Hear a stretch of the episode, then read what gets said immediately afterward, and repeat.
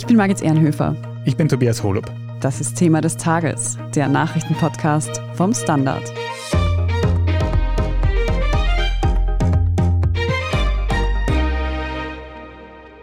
Michael Gorbatschow ist tot. Der Politiker hatte enormen Einfluss auf die Sowjetunion und auf ihr Auseinanderbrechen. Ohne ihn gäbe es wohl Russland und Europa nicht in der Form, wie wir sie heute kennen. Und doch werden in Russland zuletzt viele von Gorbatschows Errungenschaften zurückgenommen. Der Dialog mit dem Westen und Frieden in Osteuropa sind unter Wladimir Putin Geschichte. Wir sprechen heute darüber, wer Gorbatschow war und wie er Europa und die Welt verändert hat. Wir schauen uns sein Verhältnis zu Putin an und wir stellen die Frage, was von Michael Gorbatschows Politik bleiben wird. Jo Angerer, du berichtest für den Standard aus Moskau und kennst die russische Politik sehr gut. Und dort dürfte das größte Thema heute der Tod von Michael Gorbatschow sein. Jo, vielleicht auch für unsere jüngeren ZuhörerInnen, die den Namen vielleicht gar nicht so gut kennen. Wer war denn Michael Gorbatschow? Ja, es ist in der Tat heute ein sehr, sehr großes Thema in allen russischen Medien hier, der Tod von Mikhail Gorbatschow.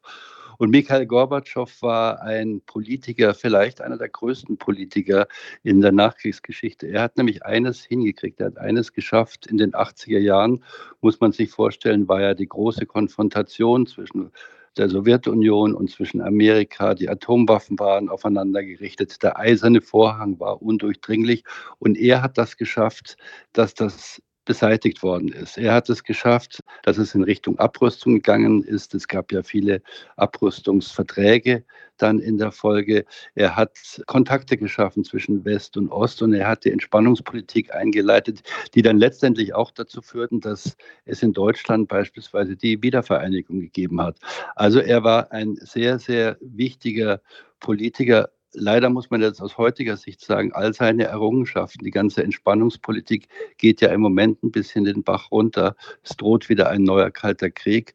Und insofern wäre dann Michael Gorbatschow mit seinen Bemühungen gescheitert, wenn das so weitergeht, wie es sich im Moment abzeichnet.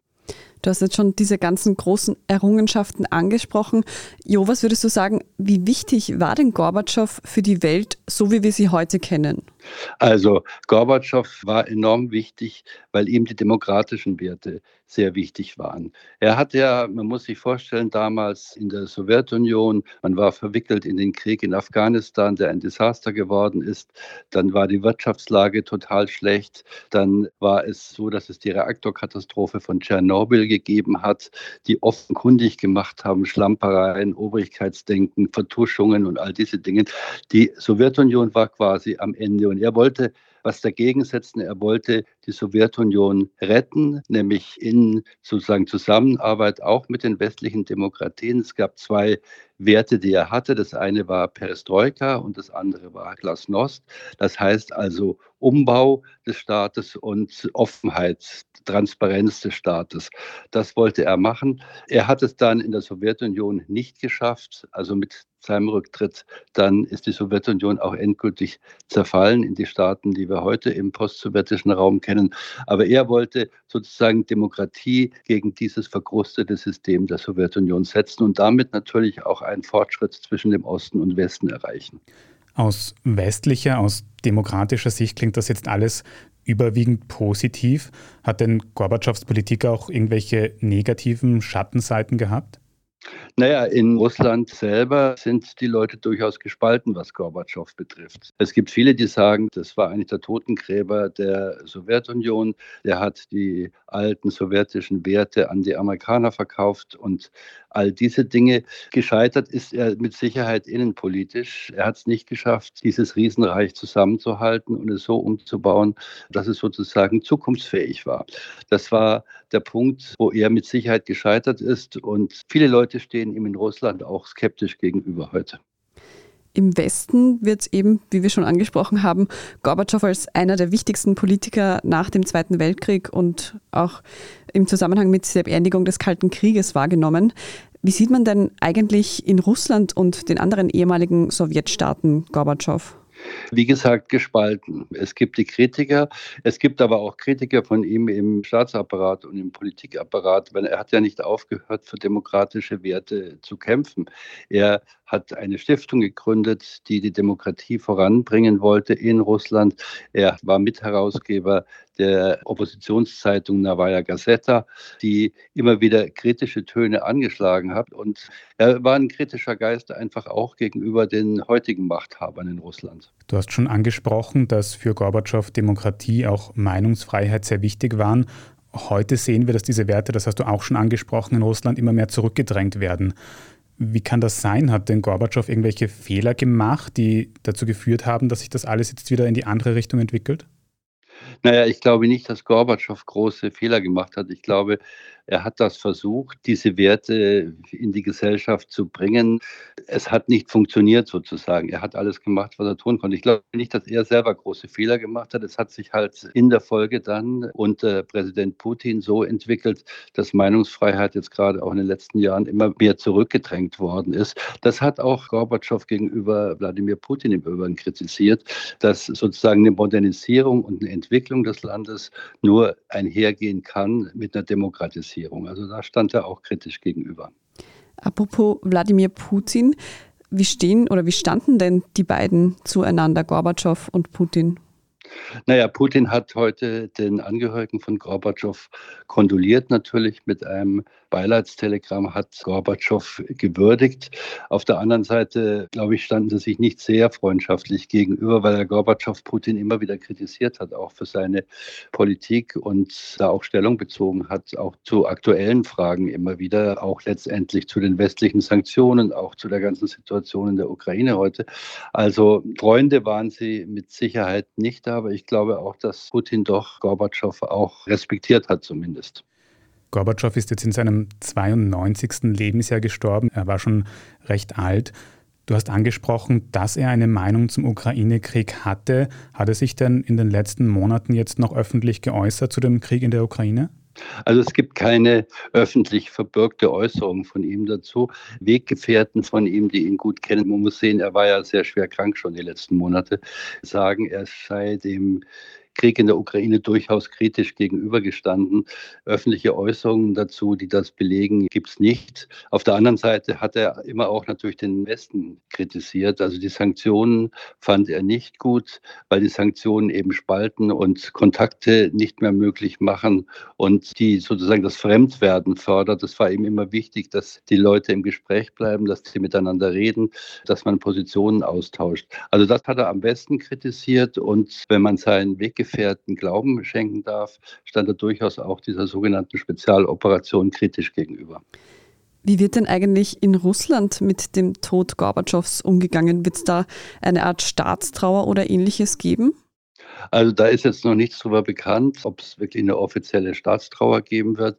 Er wird auf jeden Fall beerdigt werden auf dem Friedhof des Neue Jungfrauenklosters neben seiner Frau Raisa, die ja schon früh gestorben ist. Das ist so der prominenten Friedhof in Moskau. Und die große Frage, die sich jetzt natürlich hier auch alle stellen, eigentlich würden in normalen Zeiten jetzt auch internationale Politiker, viele Politiker aus dem Westen anreisen und Gorbatschow die Referenz erweisen. Also Politiker aus Staaten wie auch zum Beispiel Deutschland, die ja letztendlich Gorbatschow die Wiedervereinigung verdanken, dass diese eingeladen werden, diese auch kommen. Die Frage ist, wird es diese Einladungen geben? Würden sie dann tatsächlich kommen, die Politiker aus dem Westen? Könnte es Gespräche zum Beispiel geben mit dem russischen Präsidenten Putin über die Situation in der Ukraine, könnte da vielleicht sogar was vorangehen. Und das, glaube ich, wäre das, was sich Michael Gorbatschow zu seiner eigenen Beerdigung am meisten gewünscht hätte. Also der Tod Gorbatschows könnte möglicherweise auch ein Fenster dazu öffnen, um zu einer friedlichen Lösung im Krieg um die Ukraine zu finden. Wir werden sehen, wie sich die Politiker und Politikerinnen und Russland in den nächsten Tagen verhalten werden. Danke dir für diese Einschätzungen, Jo Angerer aus Moskau. Bitte. Welche Auswirkungen Gorbatschows Politik vielleicht auch noch auf die Zukunft haben könnte und inwiefern zumindest Teile seiner Ideen auch noch in Russland vorhanden sind, darüber sprechen wir gleich noch nach einer kurzen Pause. Bleiben Sie dran. Eine kleine Wohnung im Zentrum, das wär's. Ich will ein richtiges Zuhause für meine Familie. Mein Traum, ein Haus am See. Was auch immer Sie suchen, Sie finden es am besten im Standard. Jetzt Immosuche starten auf Immobilien der Standard.at. Erik Frei, du analysierst für den Standard die internationale Politik und auf die hatte Michael Gorbatschow ja auch enormen Einfluss. Wir haben es heute schon gehört, Gorbatschow wollte sein Land quasi öffnen.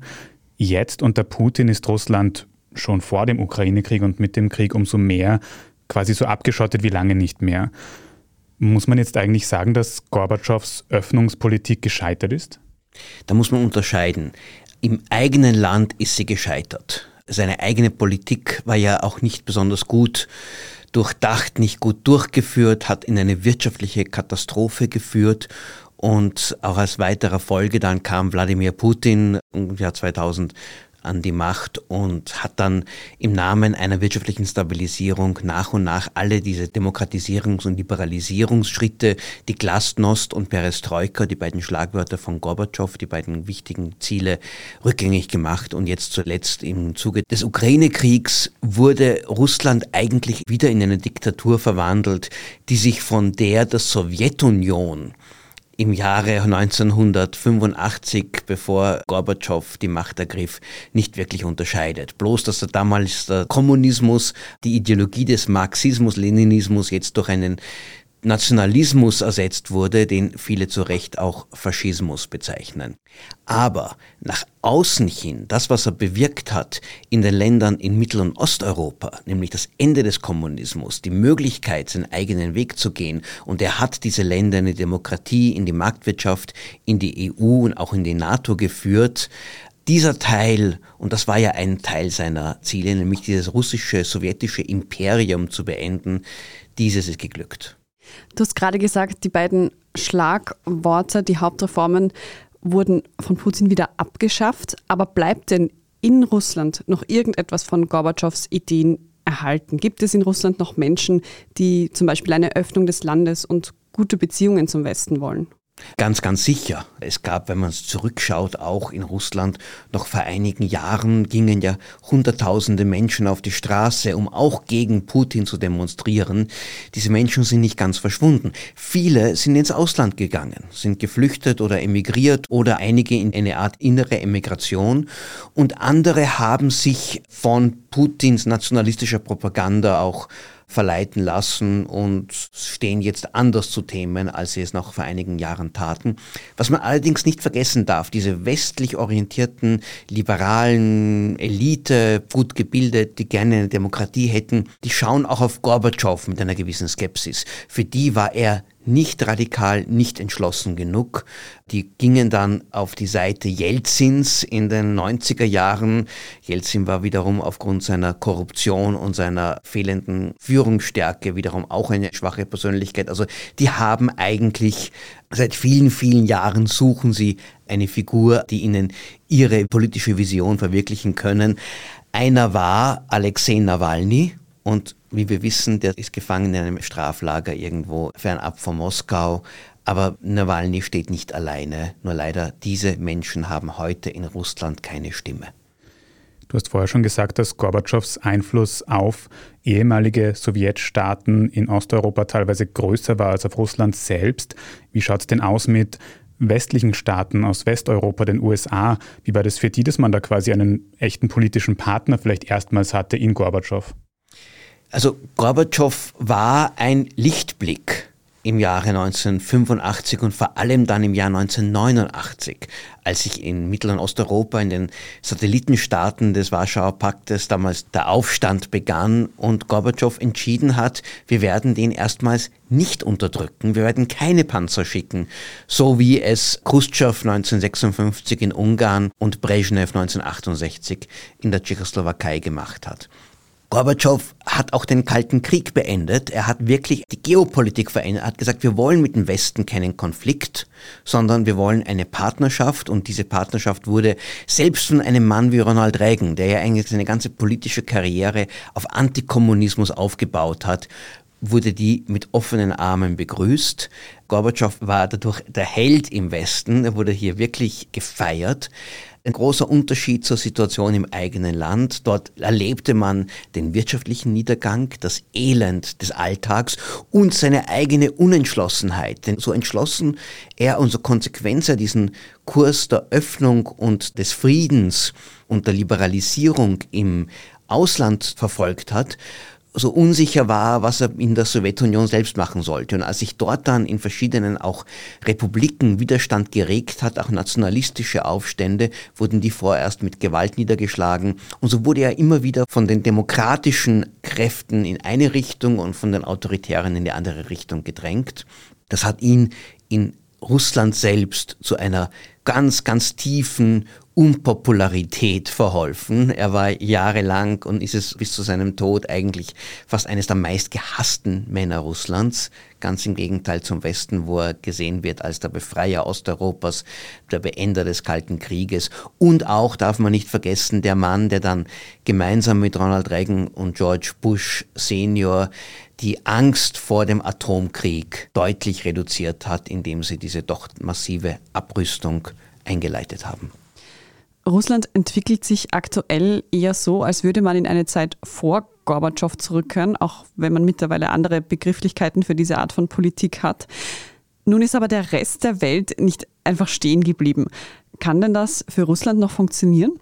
Naja, der Rest der Welt ist nicht stehen geblieben, aber ein Teil der Welt hat sich auch in diese Richtung schon vor Putin entwickelt und das ist vor allem China. Die chinesische Führung hat damals Gorbatschow sehr genau beobachtet und haben einen Schluss gezogen, dass die politische Liberalisierung eine Katastrophe ist, die ihnen die Macht kosten würde und auch das Land in einen Chaos stürzen würde und haben dadurch die politischen Zügeln ganz, ganz festgehalten, während sie wirtschaftliche Reformen durchgeführt haben, viel erfolgreicher als es Gorbatschow tat. Das hat sich in den weiteren Jahren noch verschärft und heute ist China eigentlich das Vorbild für Putin geworden, wo er sagt, ja, es ist möglich, ein erfolgreiches Land, einen großen Staat zu führen, ohne irgendein Stück von der Macht abzugeben oder irgendeinen Dissens zuzulassen. Andererseits der Westen, da sind andere Länder in eine andere Richtung gegangen, vor allem auch in Mittel- und Osteuropa. Aber die Demokratisierung dieser Jahre, die damals eigentlich von Gorbatschow ausgelöst und befeuert wurde und diese Begeisterung und diesen Optimismus in den 1990er Jahren gebracht hat, diese Welle der Demokratisierung, die ist zum Stillstand gekommen oder hat sich auch in anderen Teilen der Welt wieder zurückgedreht. Also ob Gorbatschows Visionen die Zukunft sind oder eher die von Putin oder Xi Jinping. Dieses Urteil steht noch aus und ich glaube, der Krieg in der Ukraine, der jetzt gerade stattfindet, das ist auch ein Krieg über diese beiden Visionen und diese beiden Wege, wie Gesellschaften und Staaten in ihre Zukunft gehen könnten. Weiß man eigentlich, wie Gorbatschow selbst zu dieser autoritären Entwicklung gestanden ist, wo er quasi in Russland zuschauen musste, wie sich doch viele von diesen Errungenschaften wieder zurückentwickelt haben, wenn man das so sagen kann? So ganz genau weiß man es nicht und man kann nur sagen, unentschlossen, so wie er schon in den Jahren, als er an der Macht war, oft gehandelt und gedacht hat. Er hat sehr viel Zeit im Westen verbracht, wo er gefeiert wurde. In Russland hat er eine unauffällige Rolle gehabt. Er hat sich von Putin selbst nie distanziert, sondern hat ihn zum Teil auch unterstützt. Er hat auch 2014 die Annexion der Krim unterstützt. Mit wie viel Überzeugung, das weiß man nicht. Es gab Signale, dass er jetzt schon im hohen Alter jetzt über den Krieg in der Ukraine sehr unglücklich war und das kann man natürlich verstehen, weil das ist wirklich ein Schlag ins Gesicht gegen auch die Art der Politik, die er einst geführt hat. Aber was man nicht vergessen darf, ist, Gorbatschow wollte ja nie den Zerfall der Sowjetunion. Er wollte die erhalten und dass die ihm dann unter seiner Hand wirklich zerbrochen ist, war eines der ganz großen Enttäuschungen für ihn. Nicht nur, weil er selbst seine Macht dadurch verloren hat und sein Amt, sondern auch, weil es nicht das war, was er wollte. Und diese unabhängige Ukraine oder unabhängiges Georgien war nicht unbedingt seine Vision. Also man weiß es nicht ganz genau und das bedeutet auch irgendwie die Bilanz seiner Politik, wie weit er mit dem, was jetzt geschehen ist, zufrieden oder unzufrieden war, lässt sich dadurch auch sehr schwer einschätzen. Die Vision von Gorbatschow, die er von der Sowjetunion hatte, die hat nicht gehalten. Aber Erik, was ist denn deine Einschätzung? Was bleibt denn von Gorbatschow? Eine historische Persönlichkeit, die wahrscheinlich in der Zeit nach 1945 mehr als einzelner Mensch getan hat, um den Lauf der Geschichte zu verändern, als irgendjemand anderer. Ohne Gorbatschow wäre vieles, vieles anders gelaufen.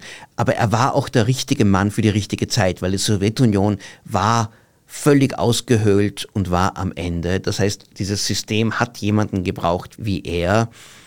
Er war teilweise ein Mensch der westlichen Moderne, der Aufklärung, einer, der auch in Westeuropa auch politisch wahrscheinlich Erfolg gehabt hätte und auch sicher so gedacht hat oder in den Jahren seiner Entwicklung dann begonnen hat zu denken, so wie viele seiner Gesprächspartner im Westen. Gleichzeitig blieb er verhaftet in einem alten kommunistischen und sicher auch russisch-autoritären System und seine Politik war zum Teil für Europa unglaublich wichtig und erfolgreich für das eigene Land, wirtschaftlich und menschlich eine Katastrophe und hat am Ende auch nicht nachhaltig gewirkt. Also eine zutiefst ambivalente Figur, die aber sicher noch in Jahrzehnten und wahrscheinlich auch Jahrhunderten in den Geschichtsbüchern eine wichtige Rolle spielen wird. Michael Gorbatschow, also einer der bedeutendsten Politiker der zweiten Hälfte des 20. Jahrhunderts. Nun ist er eben mit 91 Jahren nach schwerer Krankheit gestorben. Danke, Erik Frei, auch dir für diese Einschätzungen und diese Analyse. Sehr gerne. Wir sprechen jetzt in unserer Meldungsübersicht gleich noch darüber, was bei den Verhandlungen um die Wien-Energie herausgekommen ist. Wenn Ihnen diese Folge von Thema des Tages bisher gefallen hat, dann abonnieren Sie uns doch auf Ihrer liebsten Podcast-Plattform. Und wenn Sie schon dabei sind, dann lassen Sie uns gleich eine gute Bewertung da. Das hilft uns nämlich sehr. Jetzt aber dranbleiben, gleich gibt's die Meldungen.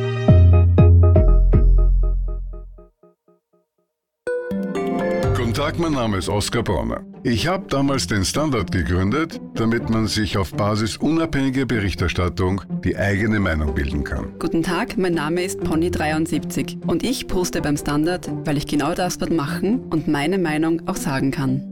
Der Standard, der Haltung gewidmet. Und hier ist, was Sie heute sonst noch wissen müssen.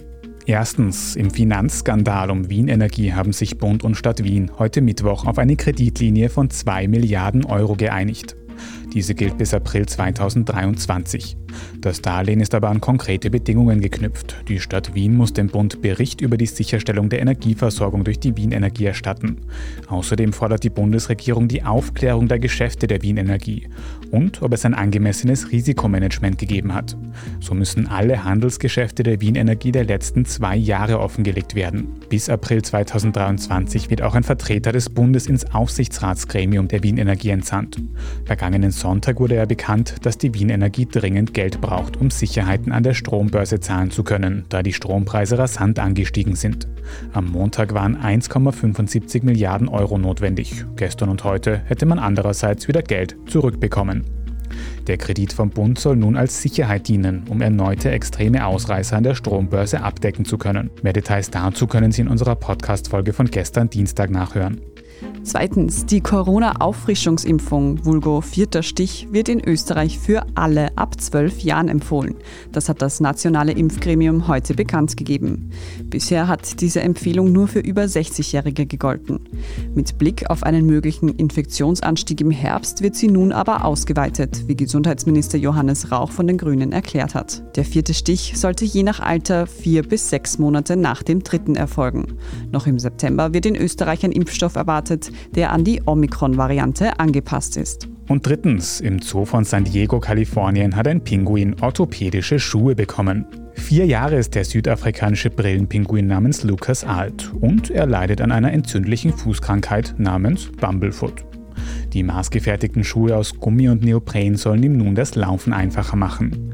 Und tatsächlich habe sich Lukas Gang direkt verbessert, so die zuständige Tierspezialistin.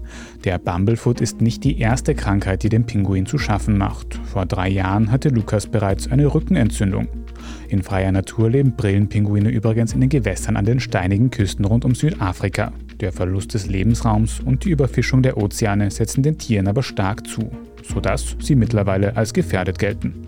Dann hoffen wir, dass es Lukas bald besser geht mit seinem Bumblefoot. Alles weitere zum aktuellen Weltgeschehen lesen Sie wie immer auf derstandard.at. Falls Sie Feedback oder Anmerkungen für uns haben, schicken Sie diese gerne an podcast.derstandard.at. Und wenn Sie unsere journalistische Arbeit hier beim Standard unterstützen möchten, dann können Sie das zum Beispiel tun, indem Sie ein Standard-Abo abschließen. Wenn Sie uns über Apple Podcast hören, können Sie dort auch für ein Premium-Abo zahlen. Danke für jede Unterstützung, das hilft uns sehr. Ich bin Tobias Holub. Ich bin Margit Ehrenhöfer. Danke fürs Zuhören und bis zum nächsten Mal.